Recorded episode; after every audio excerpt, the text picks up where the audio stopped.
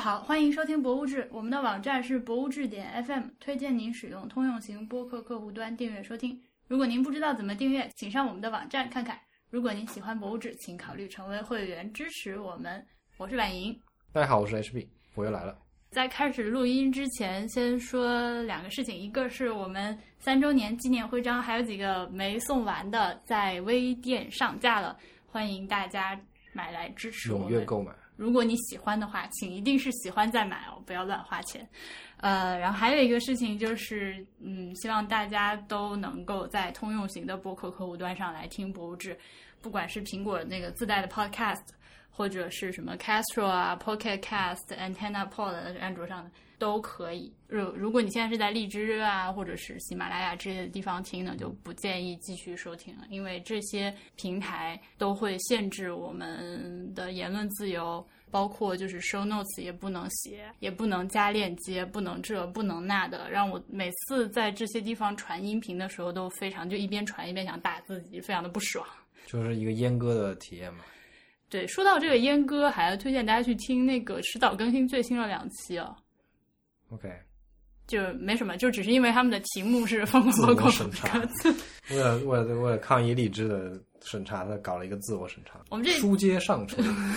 书接上回，哥，我们说到了沈阳的辽宁省博物馆，吐槽了一番它有多么的大。我们今天还继续从这个博物馆开始说起。我们这次去这个博物馆，其实是冲着它的书画展览去的。 对，虽然它很大，有很多很多展，但是我们就是为了专门看那几幅画而去的，其他都白送的，嗯就还挺划 算的。其实也都没有收钱啊。呃，这个展览它从今年年中的时候放出消息要展几幅非常厉害的画作，当时就博物志群里面很多同学都表示一定要去看，好想看，好期待。嗯，所以就有了这回事你儿。会介绍有啥吗？但书画分开说啊，光是画这一个部分呢，就有呃宋徽宗的《瑞鹤图》，还有唐代的那个《簪花仕女图》，还有那个《洛神赋》。这三这三张画好像都是上了义务教育课本的，呃，《洛神赋》应该是上了语文课本的，然后那个《簪花仕女图》，我忘了是上历史课本还是上了美术课本，美术课是肯定有的，然后那个《瑞鹤图过于出名就不不需要多讲了，感》觉好像也是上了课本，但我不确不确定是什么科了。啊，我这次最想看的其实就是《瑞鹤图为啥？》，觉得很好看，啊而且我很喜欢就是宋徽宗写的瘦金体，它又有画又有字，就配在一起，感觉有很丰富的套餐感觉。宋徽宗真的是一个很厉害的艺术家， 对，而且我就我在上大学的时候，有一段时间就是非常痴迷这个宋辽金三国史啊，然后就看了很多他的故事嘛，就是这种非常传奇，然后他也有这么强的这个文艺功底，嗯，文艺是的，那幅画呢？而且我其实就是之前一直是只看到画，没有看到旁边他本人提的那个字到底写了些啥嘛，没有注意过。哎呀，我觉得那个字那篇那个小文章写的非常非常好。要不要搜出来，干脆给大家念一下好了？哎，我觉得这个不用，大家有兴趣肯定自己看到，这个太太有名了。啊，这样吧，好的。那 anyway，它就是讲的是这个瑞鹤图呢，它是一个写生纪实图，就是事实上某一天，就是天降祥瑞，有很多鹤来这个宫殿的顶上，呃，盘旋了很久才走，然后大家都觉得很吉祥，然后朕就画一画这样。对，反正我觉得那个小文章也写的很好，字也写的很好看，画也画的很漂亮。反正我最我就是想冲着它，如果是说选一件展品的话，我就冲着它去的。 OK，嗯因为那个画面其实不算太大，但是细节极其的精细丰富。就我们俩当时看的时候就在想，这个一天干这个真的没办法当皇帝。画这个事情非常非常的费力劳神，你可能几天时间就真的彻底扑在这个上面，可能几天都不够。不知道，也许他就是有这种神神力神力就很很快就画好了，也很难讲。但我还发现一点，他那个屋檐没有画平，非常过激。就是大家如果去看细节的话，你会发现它下面那个大屋檐是有一点歪的，但我我我觉得有可能是装裱的关系啊，这个太细节了。呃，另外几幅画的话呢，《洛神赋图》我是几乎没有看到的，因为被人挤到不行。 《洛神赋》是我这三幅里面看的时间最长的。哦嗯 OK 我我选了一个那个那个时间点刚好没有什么人的时候，我就凑凑过去看一下。 OK，《簪花仕女图》我是上次去辽博的时候看到的， OK，嗯，所以这次就没有太花时间看。嗯，呃，好在呢，这个展厅里面有一个大屏幕，你可以实在挤不过去的话，可以到屏幕上去看一下那个高清放大细节，疗愈一下。嗯，对，其实瑞后图我就没有怎么看到，我都是从大屏幕上看到的。心疼。这个展览说到这个看不到的事情，就是让人非常的难过。我觉得这个展览应该禁止拍照，然后应该引进 传送带。传送带有点不人道了，就是我我理解，就是像我这样，如果真的给我个机会看，我会很在那愿意趴在那趴那个窗上看很久的。但是就是说，你看的同时，你要考虑到其他人也喜欢看它，嗯，就你看一会儿，可能要是挪一个位置，或者是那你看往这样前走行一不点行点？嗯就是在这几个超级名画面前摆一个三五米长的传送带，然后单独排队，从上面传送过一道嗯看一。个再你如果再还想看的话，你再到后队尾去排队再看嗯，对，这样样会不会这样人这道一样这样点？也是可以的，这样也是可以的。不然的话，就真的嗯对，因为我们当时碰到几个拍照的大哥，就是这三幅画面前都有啊，就是他他就我觉得不是拍照的问题，他而是他人的问题，他很霸道，就是说我拍的时候你得让我拍，嗯然后你你我要就是我拍我这个 A 区域的时候，你得让我拍，你在后面等着我拍完你才能看，嗯，然后你在看 B 区，我要拍 B 区的时候，你得先让开让我拍了，然后你才能看。很讨厌。就我在三幅画面前都碰到了这样的人，就很难过。我是碰到那种就是往面前一站，他就不走了，然后就拿一个相机，就恨不得一幅画要拍几十张、上百张照片，我也不知道他在拍啥。啊，那种我我我都能挡，就是我就最不爽就是我在那看人家把我挤开，说哎我要拍照，对，特别是看《洛神赋》的时候，《洛神赋》一个那么几米长的长卷，我就站中间站了一点，我在那看，他从我左边走过来走过来，然后说哎让让我拍照，就是，但是你在东北的土地上又不敢跟人刚，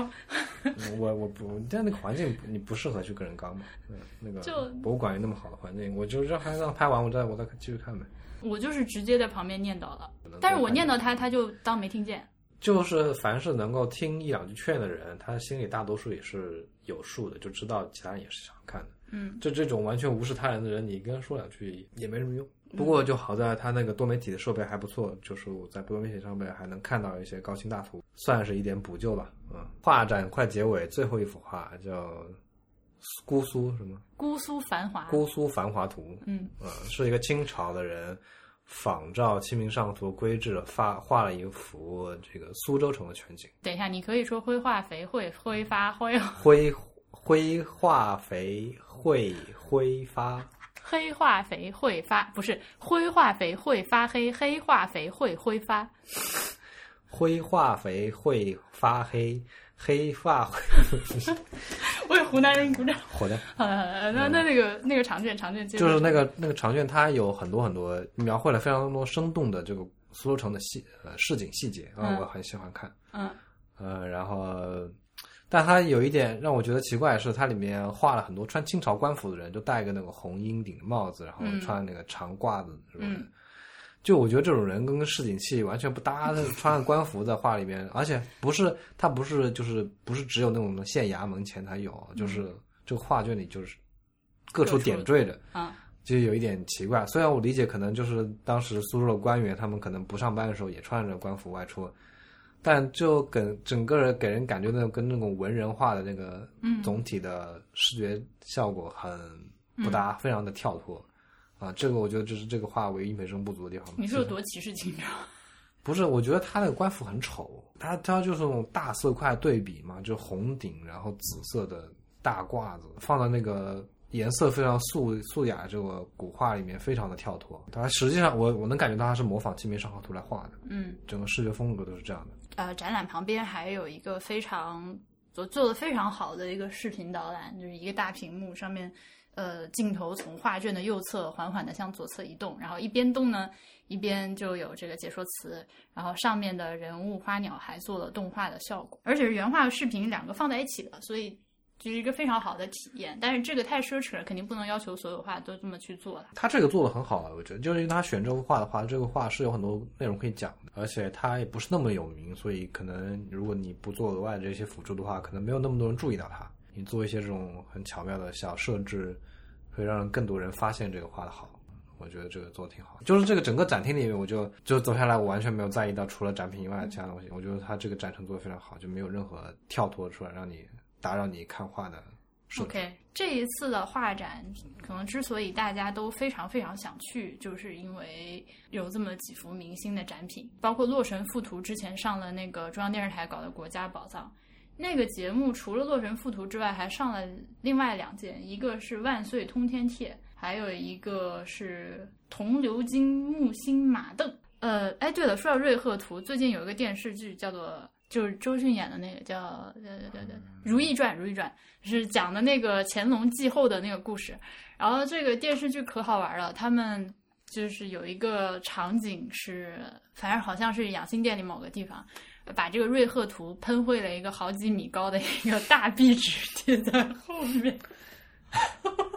厉害了，就是乾隆和什么妃子在那边说话，然后背后挂了一大张那个瑞鹤图。嗯。然后书法展然后书法展也是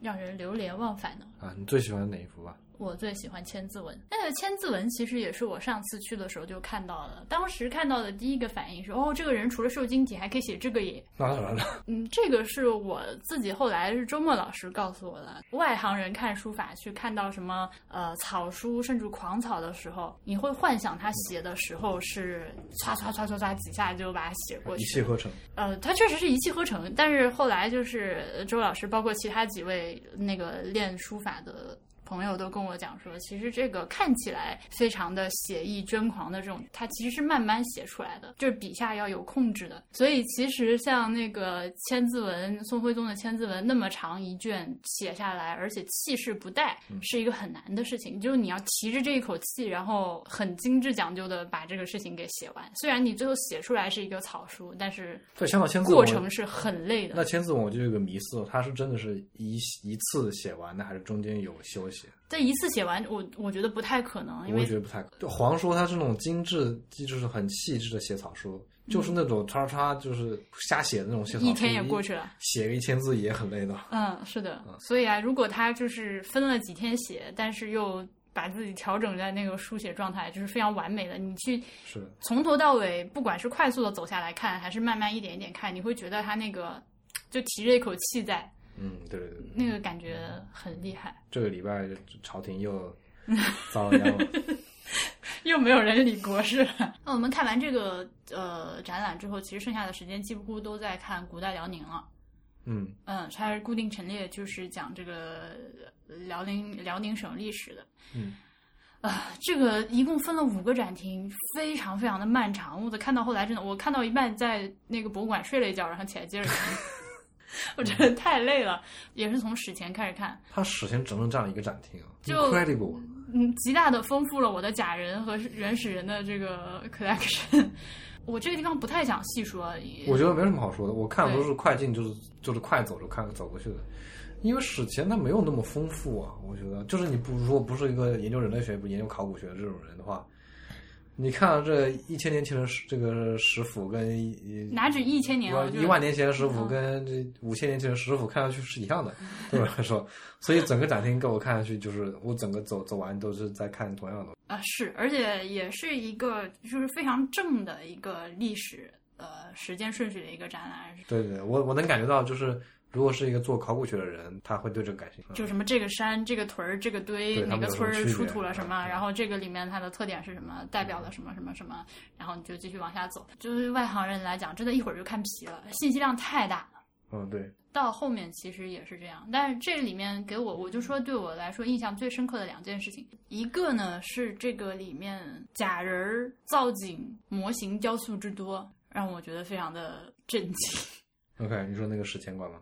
呃，不是，就是整整个个这个辽宁 OK 史这个里面贯穿着他做了非常非常多的雕蛤蟆，呃 OK，中文叫啥？反正就是那种透视造景。非常多，就是多到我很想知道，这个这个博物馆当时招标的时候，就是雕塑展陈这块这个标段能有多少钱？ OK，太夸张了！然后各种各样的假人雕塑，而且制作还不错的。是啊，对对对，我觉得看我整个看下来，就是它的展陈非常精良。对它那个嗯模型，呃，和造景制作水平可以说是非常的精良对，的。没有没有廉价感，你知道吗？我看这个辽博这个古代辽宁这个展，我就想到了我当时看南第一次看南博这个古代江苏这个通史展，嗯同样的感受，嗯，就是我觉得这些博物馆不应该把这个现代的省份作为他们这个你这个就是划界我想说的第二点，对，没错。那你先说，不应该把它这个省份的作为一个划界。实际上，我觉得辽博这一点做的是相对比较好的，它在很多历史时期都是展示了周边省份的东西的，就是把周边省份那些呃区域。呃和辽宁本省的这些区域作为同一个范畴来讨论的，包括就内蒙和河北的很大部分区域，因为在很多个历史时期，这这些区域就像赤峰啊这些地方，啊河北的这些就山海关那些地方，嗯，是跟辽宁省这个区域分不开的。那是嗯，它所以很就是各个历史时期基本上都是把这些地区跟辽宁省画在一起一起讨论的。呃，但是江苏省的这个通史展就有一种另外的怪异感，因为江苏是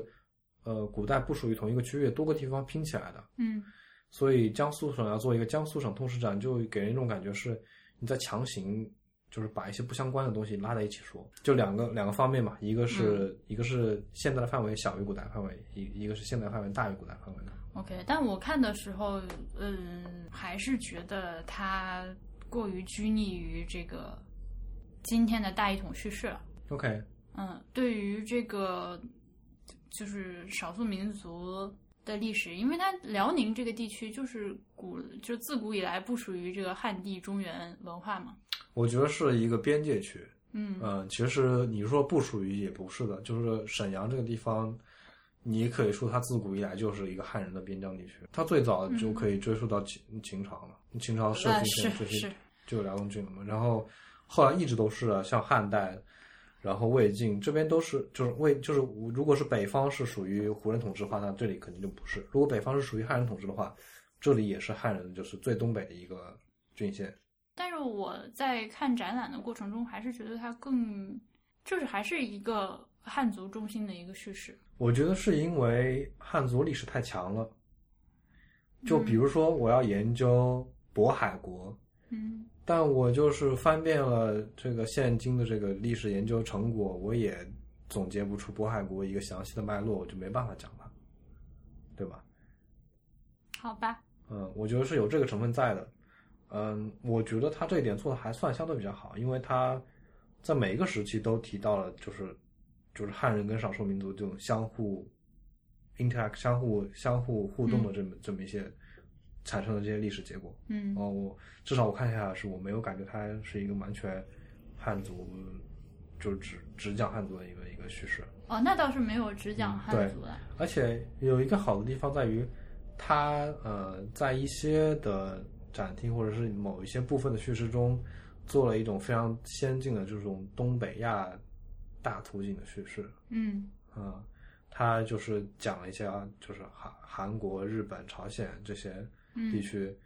甚至是就是蒙古嗯啊、呃以及更东北更北边的，就是现在可能不属于我国的这一部分领土，对整个这个辽宁地区的影响，呃这个这个我觉得是很很做的很好的。就是现在不是说，嗯、中日韩要合力推动这个历史课本改革嘛，要嗯做这种更大头景的叙事。就辽宁是一个非常非常有故事的地方，就是它光是一个通史展就已经这么丰富了，它是把其中任何一段小的历史摘出来，都能做很丰富的展。但是我就是觉得实在是信息量太大了，对对对，因为这个地方古本身故事就如此丰富嘛。它有一点不分轻重主次，就全部给你堆到面前，对对，嗯，看得让人他嗯累也，我我，因为你如果纵观辽宁省的历史啊，呃，最主要可能最显眼的也就是嗯这个明末清初，呃，对今天人来说，对，对清来说最最显眼的就是这最耀眼就是这段历史了。嗯嗯，实际上他那段历史也介绍了很多，就是整个展有一个第四还是第五，就是这段这个改改朝换代之后风云岁月的，嗯嗯，那段我看的非常仔细，觉得嗯，挺好的，做的挺好的。好，然后我们这个博物馆看到这里，基本上就没有再往下看了，就其他的馆我都瞄了一眼，太累了，走不过来，真的太累了，太累太累了，很耗体力。嗯但我那是天刷出了将近三万步的成绩。这还是这个博物馆三楼三层楼下来只看了一层。它是呃，说到这个，就顺便跟大家再多介绍一下这个博物馆的一些就是展览之外的情况好了。它是首先面积上，它是现在我们国家最大的一个省级博物馆，呃，就比我们之前去的都大。嗯呃，历史沿革呢，说起来也是比较久远的，它是要从那个伪满时期开始算起。一九三一年，日本人在这儿弄了一个满洲国国立博物馆奉天分馆。嗯，那这个博物馆就是呃一直以这样一个伪满的身份，一直到那个四八年、四九年开始改，然后就改成了东北博物馆。它是那个四九年建国之后，我们国家成立的第一座博物馆嗯，哦东北博物馆。然后共和国长子，呃，是的，然后一直到五九年的时候才改成辽宁省的博物馆，之前它一直就是东三省之代表。零四年的时候搬到了现在的那个市政府广场，就是我上次去的那个老一点的那个新馆。一五年的时候又从那里搬到了现在浑南新区，就是我们这次去的这个巨型大博物馆。呃，搬来搬去，然后它里面的这个馆藏呢，呃，应该说是数量也多，而且精品也非常非常多的。有十二万多件藏品。这个里面精品多有很多原因，就是首先包括了有沈阳故宫在，它算是清朝皇帝的老家，所以这个地方本身就是藏了不少好东西的，在沈阳。然后另外一方面呢，就是伪满的这个期间，尤其是溥仪，他带了很多东西带到那边去，呃，还有日本人的一些原因，所以就很多的文物，尤其是精品，因为这种会随身携带、打包我走的都是挑的好的带嘛，嗯啊，就跟着一起到了沈阳，所以一直到今天，它的这个收藏都是非常非常的耀眼的，尤其尤其是在书画这一方面，国内可能跟它能就是同一级别的这个书画的收藏，除了辽宁省博物馆之外，还有像上海博物馆、国博、呃故宫、北京的故宫博物院，还有台北的故宫博物院。这几个地方是在书画这方面非常非常厉害的。它现在挪到这个浑南新区之后，是所有的功能区域都集中在这同一栋建筑里面。呃，除了我们刚刚说到的这个三层开放给观众的展览区域之外，像办公区、呃科研的部分，还有那个库房，也都是在这一个大建筑里面的。哼，哎，我在走之前去看了一眼他的餐厅嗯啊，我觉得跟呃湖南省博物馆餐厅非常像， ，OK，它不是在嗯一楼吗？对对对，嗯也是那种一个铁盘子给你打几个菜那种餐厅。嗯，我饿了。我我有点奇怪啊，就是这么新这么好的一个博物馆，为什么不配个稍微高档一点的餐厅？就是呃我觉得它配高档餐厅，它是就是它的这个游客是可以承受着这个价这个哦，我觉得可以，比如说像参照那个加拿大有很多博物馆，是一个博物馆里面有两三个餐厅这样。嗯，你可以选择啊对丰一个俭由君，对对对，一个大众食堂就是就是拿餐盘打的嘛，嗯，然后也有那种能坐下来点菜，而且其实博物馆很适合搞这种高级餐厅的。是的，它整个嗯格调就很高级了。对，但嗯是咱们这儿好像也可能很少有是这社会种主义国家要服务普罗大众这种。啊，很少有这种先例。嗯你说到餐厅，那我再顺便提一下它那个就是 Patty Patty 博物馆商店好了，就是哎呀，我觉得很可惜啊，就是这个博物馆的，不管藏品也好，以及它的建筑也好，是很适合搞一个非常好的博物馆很适合商店开的。发周边，对，它是很适合搞一个非常好的博物馆商店的。但是但是就做很可惜，还是那种九十年代博物馆那种路子，就摆几个柜台，然后东西很屁，主要是对我觉得东西你地方小，摆柜台都还都我都可以接受，就是东西太屁了。就就哎，摆摆柜台我也不太能接受，有一种临时感，就是说，嗯对吧？我们也没有打算买东西，我交个朋友给卖几个东嗯西，就这意思。包括我觉得很诡异的是，国博居然也是这样的，哦啊、就堂堂一个国家博物馆，那个商店做成那样，真的是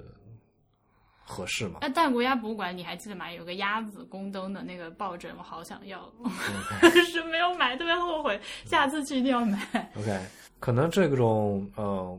公立的这种博物馆，可能他不在乎这个这些挣钱的手段，可嗯，能这是、嗯个事情，哎当然我们也说就说了很多很多次了，这个肯定是在慢慢的转向的，现在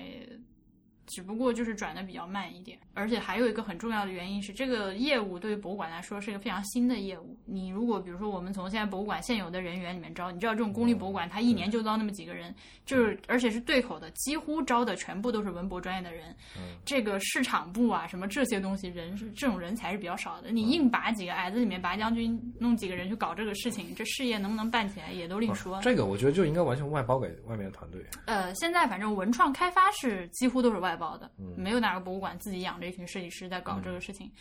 啊，说说到这个文创，大家还记不记得我们曾经 在录那个湖南省博物馆的时候说过，他们里面嗯特大喜讯，特大大喜讯，， 特大喜讯，呃，就是军信石系列小棋盘上的小狸猫，对，嗯终于出周边了。终于出周对边了。我们当时去看的时候就特别特别可爱，就看的时候就哎，当时出去要买它买它，对，结果发现没 有。嗯是的，湖南省博物馆商店，就当时我去的时候，真的是被那个商店气到，里面卖一些什么养生乱七八糟的东西，枸杞酒之类的，好生气一哦。半面积在卖枸杞酒，对，然后最近发现，终于这个小狸猫出了一些可爱的周边，但我就只看到一个的那个刺绣贴而已，不知道还有没有别的，应该会有一系列。希望能多一些。不可能一开发就开发一个，那太不太不太不尊重嗯，成本。那个呃那在长沙的同学们，拜托你们帮忙去打探打探，看看还有什么好玩的东西，可以拍点照片发到博物志群里面。我当时我当时还其实那个看完了之后，因为他们没有，我还回来跟那个大黄和小爱商量说，我们要不然干脆开发一套周边好了。现在他们有了，我们干脆买一套周边 好了。但是我就觉得很可喜可贺吧，啊，可喜可贺，可喜可嗯就贺，是终看于终于。盼望中的消费点终于 也落 实了。呃，就关于辽宁省博物馆，我们暂时就先说到这里 OK，吧。下一站下一站，哦，又哦，我们再然后去铁西区那铁西区那个工业博物馆，然后吃了个中午饭之后呢，就去了中国工业博物馆。呃，我一开始以为它叫铁西分馆，反正它就是在那里。对，它是在铁西区的一个原来是铸造厂，然后直接原址改成了一个一个博博物物馆。馆，对，前面加建了一部分建筑，然后还保留了原来的厂房作为博物馆展厅。嗯，哦，这个博物馆我们当时去吃完中午饭嗯去，然后几乎一进去我就后悔了，因为去晚了，啊，太大对了，太也是我很有大怪为什么很大为什么很大就是沈阳的东西都这么大，我就很大很大，就是，嗯呃，但是如果你说如果你在犹豫要不要去呢，那我推荐就是去嗯啊，对。很值得一去。对，哪怕是走马观花的看，也给我留下了对非常对深对刻的对印对象。这个博物馆它前身是日本人搞的一个什么日本高沙制作所， OK，因为整个铁西区就是在呃满洲国的规划里面就是一个工业区嘛。嗯，然后当时我我在那个工业博物博物馆里看了当时的规划图，就是那一片区大大小小密密麻麻全是工厂嗯，啊。这个所也以是它其中真的一就个是所谓的东方的鲁尔区啊。嗯对，嗯，这个沈阳人的工业情节确实是很深的。说到这个，要推荐大家看本书，叫《晚来寂静》，是那本书蛮有意思的，是一个伪自传小说，就是以一个出生在沈阳的、伴随改革开放成长的一个小孩儿的个人经历写了一本书。这本书的前半部分非常的有意思。哦还有个电影叫《铁西区》嗯嘛，那这么说的话，还有周云鹏的《绿皮火车》。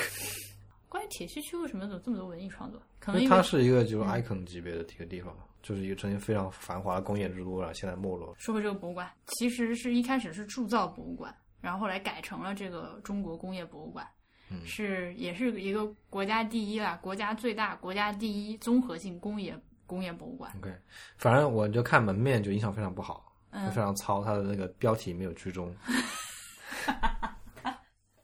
非常捉急。它的中英文双标题啊，中文是斜在一边的。那它其实是就一开始改成工业博物馆呢，只是我们后面看到那个铸造博物馆那个大厂房那个部分， OK，而且它分室内室外哦，我们室外那天都没有机会去看，都被对赶对走对了，对对，非常的硬核。非常硬核，非常硬核。就是如果你是个工业控或者工业粉丝的话，看了绝对会机车迷绝对会燃到。嗯，对，那不都不，我还我们还没有看到机车部分，所以我不知道机车那部分燃不燃。如果你是非常喜欢工业风的那种、那种颓废感的那种 人，就当然真的会，你可以亲身感触到、摸到、看到这种嗯实景。巨型大机械，对，巨型大机械，然后是那种废弃的巨型大机械，在那种巨型空旷漆黑的厂房里放着，只有自带气场的在自在气场。话另一半说呢，就是它展陈做的很撇，就是这些东西几乎没有什么。呃，你还记不记得，就是之前那个沈星辰说到美国呃那个铁路博物馆的时候，嗯，他就是说非常好的一个部分是那里有很棒的导览员，而且这些机械有一个部分就是呃那个就是火车那个机车是可以运转起来的。嗯然后就它一旦转起来，你在里面看就觉得超级超级燃嘛。嗯，但是这个博物馆呢，就是很遗憾没有这方面，而且它在展陈上也只是简单的写个牌子，说这个叫什么干，我觉得他这一点做的非常恰到好处。 这是这种对它整个这个馆的氛围，这个展陈以这个有点破败者感觉，就非常现实的反映出了这个今天沈的阳工业区的这么一个现状的一个这么一个面貌。真的，真的，我觉得虽然说虽然说可以说它这是把它当做一个他做的不好的点来批评他，但是他非常恰到好处，现实上是反映了，非常恰到好处的，就无心插柳的完成了这么一个任务。嗯，我我们晚逛出来，我跟大雄老师都击节赞叹他做这个设置的巧 妙，包括他这个下午四点，那保安就开始吆喝着赶人这一点，就是非常那种国家国企大国企那种作风，是的。简直是生动的反映了这个现在工业区的面貌了。哦，对，这个博物馆它只开放到下午四点钟，所以而再加上它极其的巨大，还是希望大家有条件的话尽量上午去看。呃，围绕着这大的厂房的两边就做了一些这个展览的设置，有什么汽车的展览啊，铁西区历史的展览，嗯呃，在那个后来加建的，就是现在进博物馆正门的那一部分建筑里面。呃，有一个特别好玩，有 一个世界工业通史展，你还记得不？嗯，就是我们一开始进去看那个东西，我想哇，你这个口气也是有点大， 然后就从什么蒸汽机时代开始说起，啊对墙上还有一个世界工业时间轴，里面对对对还把比尔盖茨和乔布斯那个 两个人手拉手放在一起对，，嗯是的。嗯呃，很有意思。啊，这个展这个展也虽然展示做的不好，但是也很值得去看。展陈做的不好，但是因为它恰到好处的和今天的观众产生了一个时间上的距离，就这些东西你又知道它是什么，又能看懂，又就是哎，这好像我们家小时候也有这种东西，但是又有一种历史感，有点像我们之前去看深圳改革开放博物馆里面有一部分的展览，但是是那个展览的嗯粗线版，对，然后那个展陈呢，呃，如果大家有去看过东京印刷博物馆的话，也有一点那个意思。它在一个比较大的一个整体的空旷展厅里面，展现是比较自然流动的，然后配合的是展柜和文字，大家就是那么，啊这没这没法描述，大家自己去看吧。嗯，呃，早点去嗯。嗯，那博物馆特人特别特别少。我觉得铁西区历史那个展馆我也有。铁西历史那个展览的问题在于它信息密度太高了，对对，因为我们赶着要出来，就是也是感觉出来，但是也是它因为信息密度实在太高了，图片和文字太密了。太多太多，你根本就看一会儿，整个脑子都要爆炸了。就对，这但呃我觉得就是这这这对对于一个展览呢是一个很难的难题，也就是说我有一个这么丰富的故事要讲，我怎么在一个人类可以忍受的一个时间点里面，以一个人类可以忍受的信息密度把它呈现出来。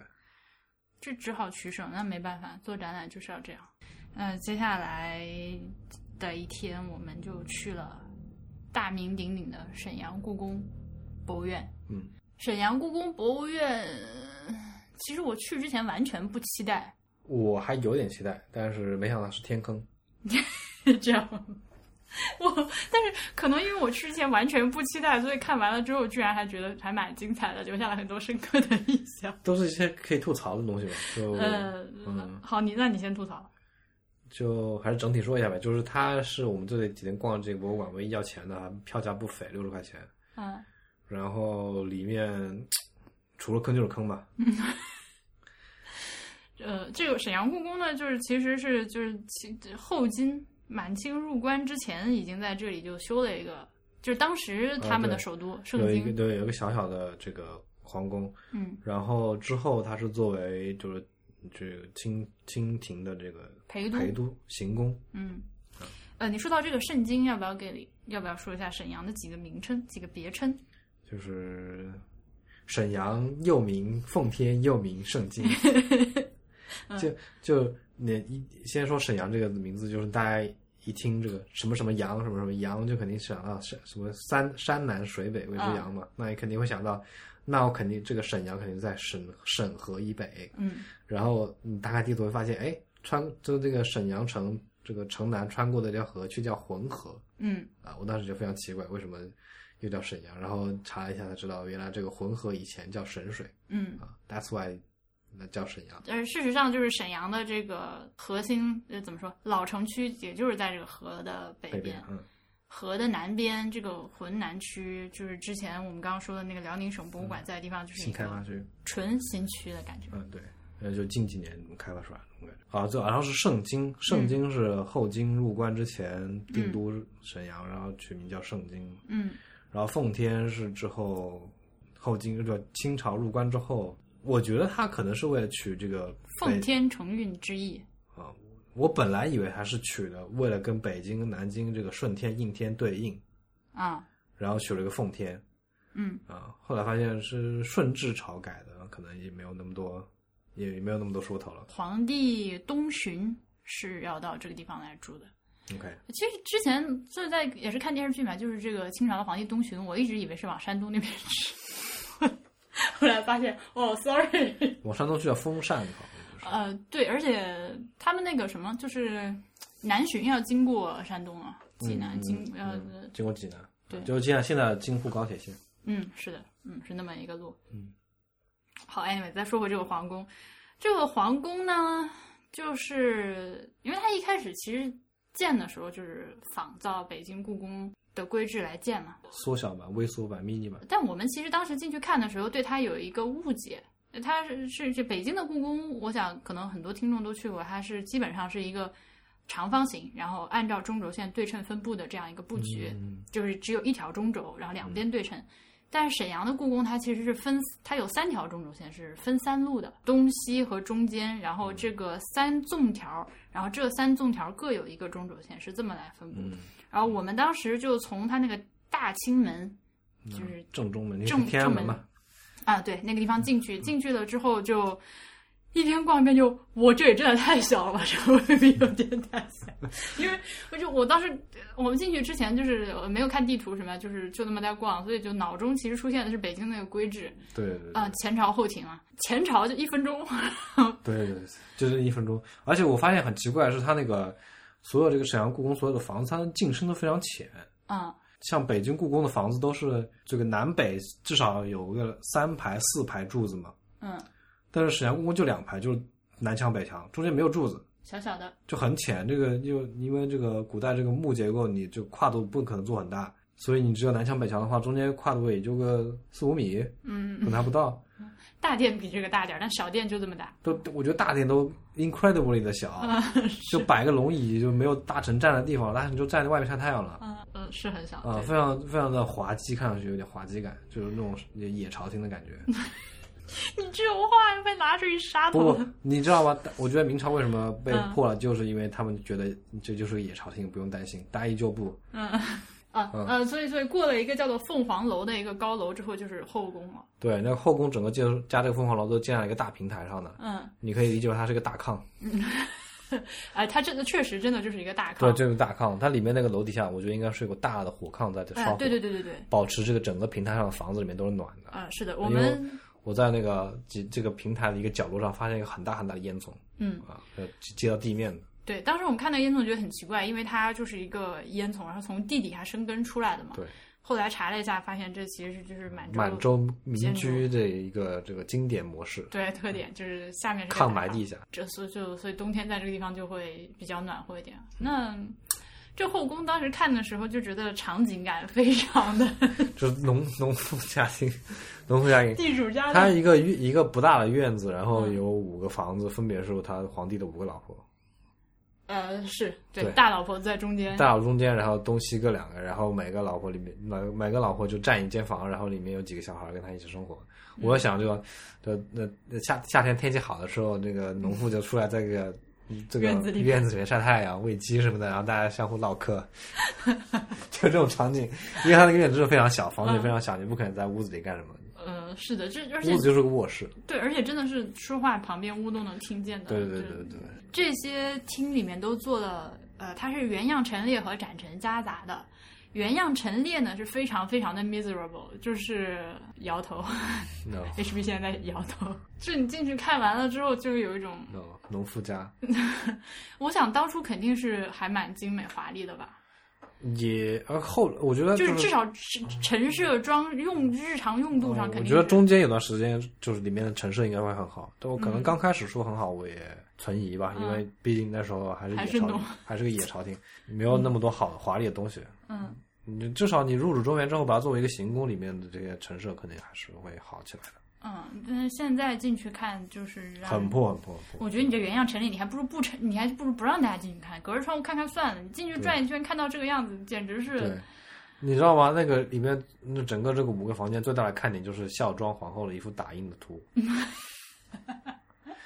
整个五间房子只有那个打印的小小的这个大概十几寸的这个图上面图周围聚集很多人在看，但因为大家都认识，就是至少 heard of 孝庄嘛，因为其他地方真的没有什么。就是看电视剧看到孝庄皇后啊，所以就会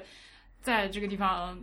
多停留一下看一看。它有两个小的暖阁，呃，窗台上摆着什么顺治帝在这里出生还是死还是什么的，谁谁谁在这里出生，谁谁谁在这里死在这个炕上。哦，哦，皇太极死在某某炕上，然后哦顺治在这里这里出出生生，哦对，那炕上写了个小牌牌。 OK 就那个不让进去的暖暖阁里面，反倒是陈设比较精美的。呃，也说不上精美吧不，呃在相对而言，相对而言啊，哦？OK，嗯、呃，那展厅呢？展厅嗯就是完全是后世拙劣的复原的，啊、什么后妃生活 展，呃之类的，就是一些根本就是物件和物件之间没有联系的，反正就是从馆藏里面搞了一些东西，然后摆在这里，对，放在展柜里面给大家陈设也非常看一看。差，那玻璃上都千万个手印，那上面也没有人去清理，哎，反正就一种骗钱感 就看看就好。啊。嗯，但是看完了这个之后，后来我们到就是从后面出去是御花园嘛，然后御花园也非常御的花迷 园你，见到我了，御花园他要学这个这个汉族朝廷搞这种太湖石啊，搞得很高，但结果只有一个太湖石。你好坏呀、为什么要嘲笑人家？就呃，是是很小啊，但是但是当时在那个地方，就我们以为要出去嘛，就按照那个北京故宫的，就没有想到哦嗯对，不好意思，是左我右们两侧还很大，是我们低估你啊，是我们那个狗眼不识，发现东西还有两纵条儿。那比这个中轴的还要大。嗯，呃，西边那一溜儿就是就皇帝的一些呃，有我看啊，有戏台，嗯呃，有藏书楼文渊，哦，有文殊阁，啊，就藏书楼嘛，对，就是它这个还是四大名阁之一耶，啊，嗯什么文渊阁、文澜阁。就水就是三点水旁的文差阁文三点水旁某阁，呃，说到这个文差阁，就是这种藏书楼，它的那个颜色是，非常清 真，非常清真，它的配色和一般的那个就是红墙黄瓦不一样嗯，它它是白绿色的，白绿黑三色的。对，它是绿色的瓦，白色的墙，黑色的门窗，查了一下这个事情，就是黑色的原因，是因为就是大家知道，这个文渊阁查藏书有一个非常重要的诉求，就是要防火。所以其实呢，就是这几个阁，呃，当然他们一开始都是仿照那个宁波的天一阁的形制来盖嗯的，中间是个木楼，然后围着呢还有一小圈儿水池，嗯，所以起火的话随时可以救。那它这个黑色的用色，是因为就是五行里面之说就是黑色的属水，黑色属水，所以为了镇火就弄了黑色。但这个绿色 我一直就清真 啊，当然不是， 我没有查到到底是为什么是绿色的，也希望就是有知道的老师来教育我。东边那一溜呢，其实说起来才是沈阳故宫，可能从旅游景点的这个角度上来说，最为人所知的，它就是有一个大正殿。嗯，那个大正殿呢，是一个八角重檐的一个一个殿。我觉得它像标志把天坛搬到了故宫东东面这种，对，但它其实是好像是非常早的，还是一个满族形制的一个建筑。嗯，就祭天的一个地方嘛，呃，不是，是办正事儿的、哦办事儿用的地方。 ，OK OK，顺着这个中轴线，就是最北端是这个大正殿，然后八字形排列，就是往往往南边岔开，喇叭形排列了十个小房子。嗯这十个小房子里面有八个是就是分配给八旗的，然后还有两个什么王爷的左翼王庭和右翼王庭， OK，然后后后面两个是八个旗各每个旗各一个小房子。嗯，说起来八旗那房子也很也小的可怜公，它共就是一个厕所亭子，嗯它这个亭子里面什么都没有，就我觉得摆张书桌就已经满了。但是它那个我看门口那个牌子上写的是给这个八旗各八各旗的官员办公这么一个 地方，就蛮难想象当时当时那个对说啊说到说到那个想象当时的场景，这个地方厉害了，这个地方 厉害了，厉害了，厉害了。它有一个复原这个一个演出，呃，对，皇上午上十一点的时候，突然间听到大喇叭在那边喊啊，我们这边这个演出马上开始了。哎，说起来，我这嗯浙江两温州，浙江我这两期节目本来说要用东北话录的，结果都忘记了，是搞了一个迎娶海兰海兰珠的一个迎娶大典，嗯，对，就皇上娶个妃子，皇太极吧是皇太极啊太娶个极妃迎子，娶海兰珠。妈呀，从哪开始说起呢？ 得去得去看，这得去看，这非常非常夸张，就呃临开始之前一会儿啊，就把那个场地就圈出来了嘛，嗯就是游客们都在旁边围着，在大正殿门口那个平台上，举一个太监出来说要迎娶什么谁谁谁谁谁，对然后就是呃皇帝带着妃子就是叮咣啷走出来，然后还有宫女走出来，然后那大臣出来亮相，大臣亮个各相国，使节我亮个相对，走个台步，对， 然后这个然后就海开，然后就开始了舞蹈表演。对，然后这个海兰珠就出来那个跳了一段妩媚的舞蹈， 然后海兰珠跳完了之后，又有那个满蒙汉八旗献舞，啊，对。然后最后还有一个蒙古男子的一嗯个对，套奔马腾，套奔马的腾，汉对子对嘛对，那个那个舞蹈的名称叫做奔腾，献舞一曲，然后就完事儿，就就他尬的很好看，尬，就尬到让我觉得非常的有娱乐性，我整个人都被娱乐到了。是是是是，就不这里面没有，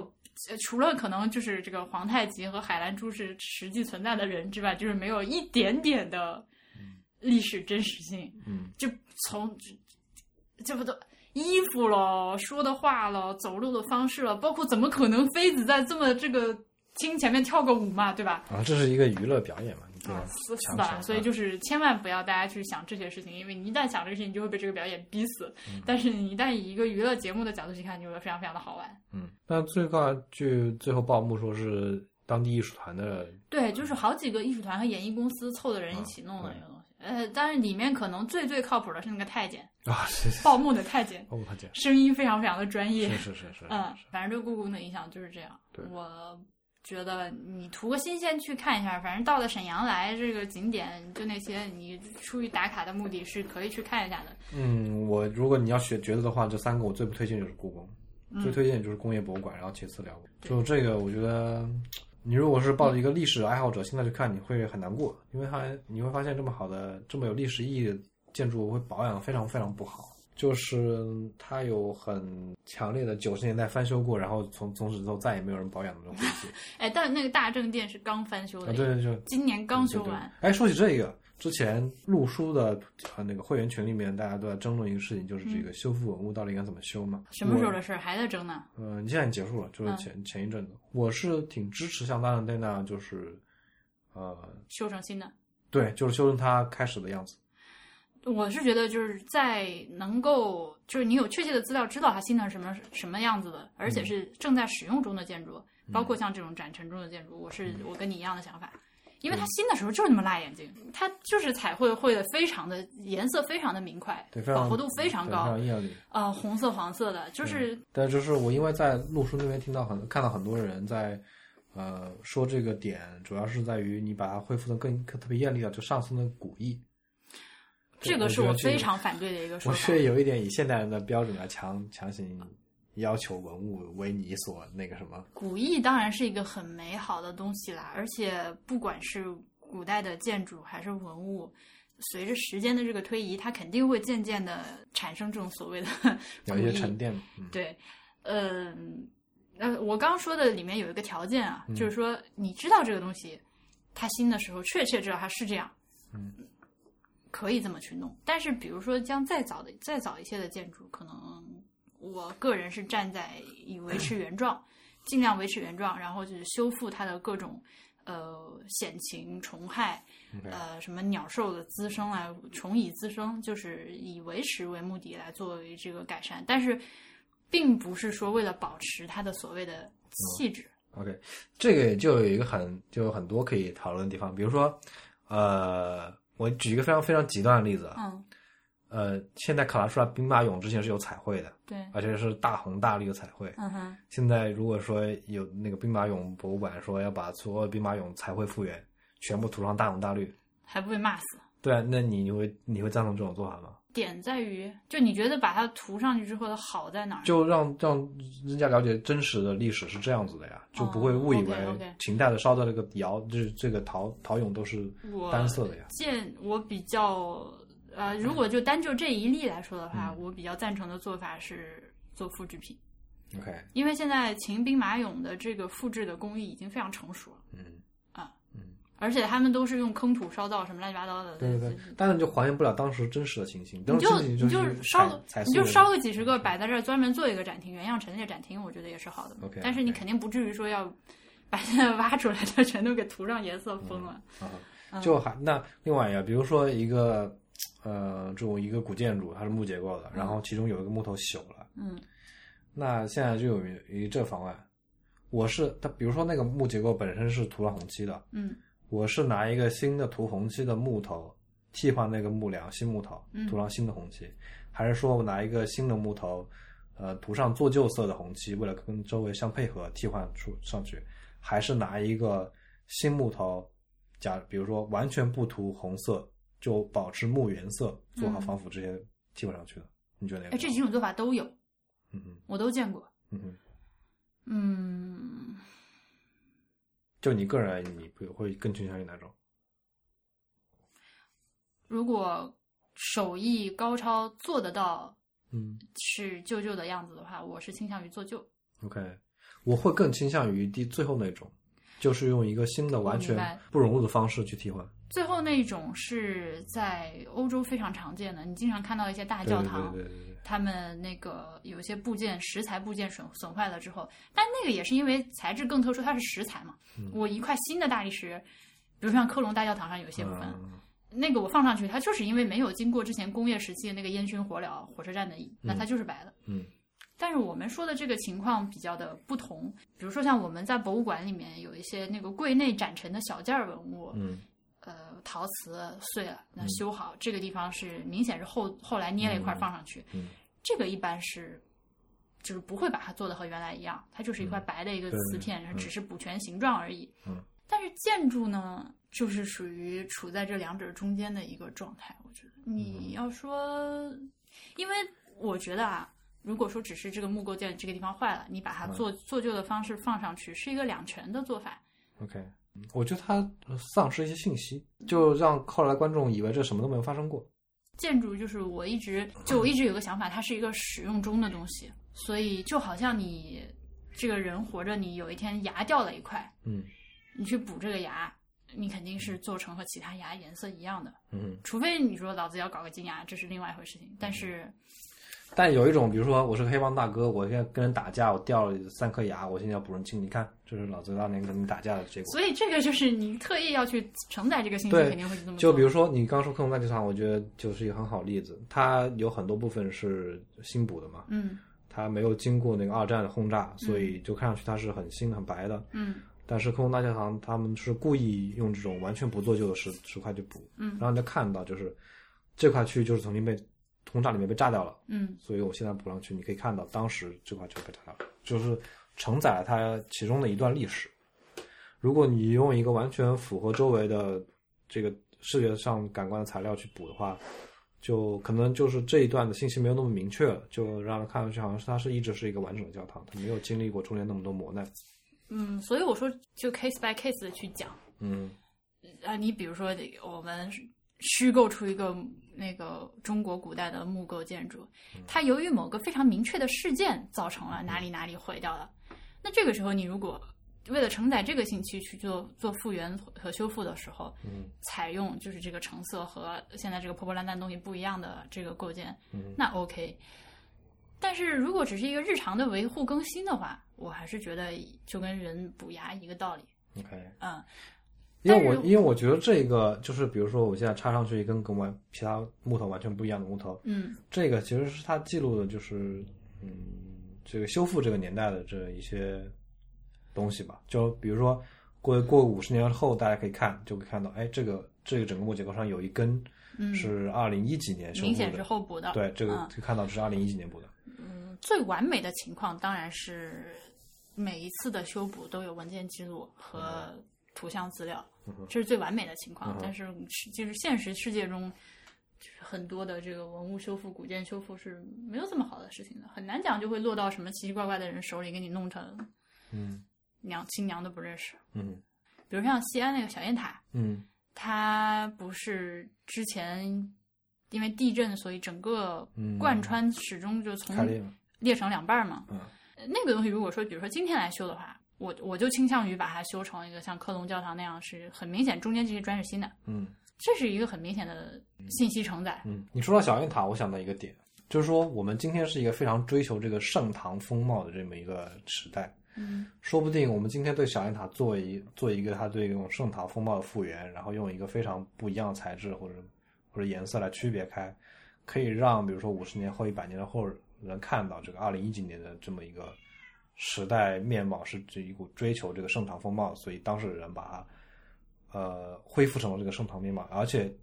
又做了区别，所以看到这不是当时最初的盛唐风貌，而是后人对这个、嗯那就是这一风个貌时的恢代复信息了。对，我觉得这个是很可贵的一点吧。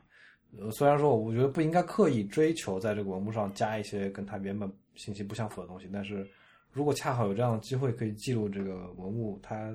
就是现代的，我们可以你给这它留下你来。这个思路太清奇了，如果现在真的有人敢这么弄的话，肯定会被骂死。对，如果你现在就是现在看是争议很大的，我觉得嗯有点像那种当时卢浮宫那个金字塔，但是可能过个数十年之后，它会成为另外一个这个文物的一个观赏点。你要说到古意啊、嗯比如说我们上期节目说的旅顺那些破房子，嗯，也是一种古意，对吧？虽然说它没有对说我古上代到古我代，上期节目说的那个古意盎然，是带着讽刺 的语气说的。就是我想，如果说你现在去到那些破房子面前去怀古的话，嗯，你是能有一些那个那个情怀、那个感觉在的。嗯但是我还是这事儿，如果我说了算的话，我还是很愿意把这些房子翻新翻新拿出来用的。嗯，对，而且这个古建，嗯，我们在讨论这个问题的时候，似乎还要去分翻新过了之后，这个建筑的用途是什么。像有一些建筑，它就是用来给你看的而已的。嗯，那么尽量追求原样的这样一个翻新，似乎是更恰当的。但一旦是有任何使用功能的建筑，有人要是用的，我都觉得在这个翻新的过程中，要从人的舒适和实用角度出发来考虑。比如说，我们之前不是去布达拉宫嘛？嗯呃首先像这种地方，你人在里面用，你就肯定要通电、通水，嗯有厕所，嗯呃，有有空调，嗯呃，有暖气，嗯，然后有 WiFi，嗯呃，那喇嘛们在里面住着，你也不能让他就是古代条件多艰苦，你现在都一样。你在这个过程中，比如说像门窗、嗯供水供暖系统，像这种，其实你进行改造的时候，是会在某种程度上对原原始建筑进行破坏的，但这嗯种破坏是非常合理的。门，我觉得门窗就有点破坏太大了。但不是你门窗不换的话，就门窗就是我们自己现在新买个房子装修都得先把门窗换一遍，因为原来旧的已经不好了，隔音不好，隔着不好，用着不舒服。那你凭什么要求这个住在古代的，就是住在这个比较老旧的建筑的人就不能过上舒服的日子呢？比如说像故宫里面，包括沈阳故宫，我们去看它那个窗户都用的是玻璃，嗯，这玩意儿以前也是没有的。啊，这个我觉得这个很正常。这是在清朝它的过程中去、嗯去换从纸换成了玻璃。那当初换的时候，也没有人说哦，我们这个是老祖宗留下来的建筑，所以你这玻璃这个窗户纸不能换。我觉得那个时候那个建筑还不作为文物。就是所以我说嘛，嗯就是只要是有人在里面住，你都是要以人的这个使用舒适功能来做第一考量的。嗯，那个听众朋友们，我们现在嗯发生了 我们就以猫妈的驾乘做结尾，好不好？呃无法控制的情况，我们本期节目就给大家录到这里。欢迎大家来沈阳。东北的土地如此的辽阔，我们这把只是去了一下呃旅顺和沈阳，以后还得向更北方进发。那么我们本期节目就录到这里，感谢大家的收听，拜拜。拜拜。